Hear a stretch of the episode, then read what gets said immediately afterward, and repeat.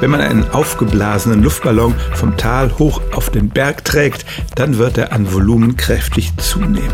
Das liegt einfach daran, dass der Luftdruck dort oben kleiner ist und sich der Ballon deshalb weiter ausdehnt. Genau dasselbe passiert mit den Gasen, die sich in unserem Darm befinden, wenn wir mit der Klettertour beginnen.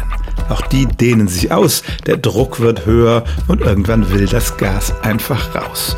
Schon viele Bergsteiger haben davon erzählt, dass sie in großer Höhe mehr Abwinde produzieren und im Jahr 1981 haben sogar zwei Wissenschaftler einen Brief an eine wissenschaftliche Zeitschrift geschrieben und dem Phänomen einen Namen gegeben, High Altitude Flatus Expulsion, HAFE abgekürzt.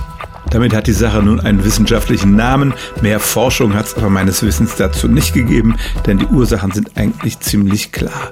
Es stimmt tatsächlich, aufgrund des niedrigen Drucks in größerer Höhe müssen viele Bergsteiger dort mehr pupsen als im Tal. Stellen auch Sie Ihre alltäglichste Frage unter stimmtz.radio1.de.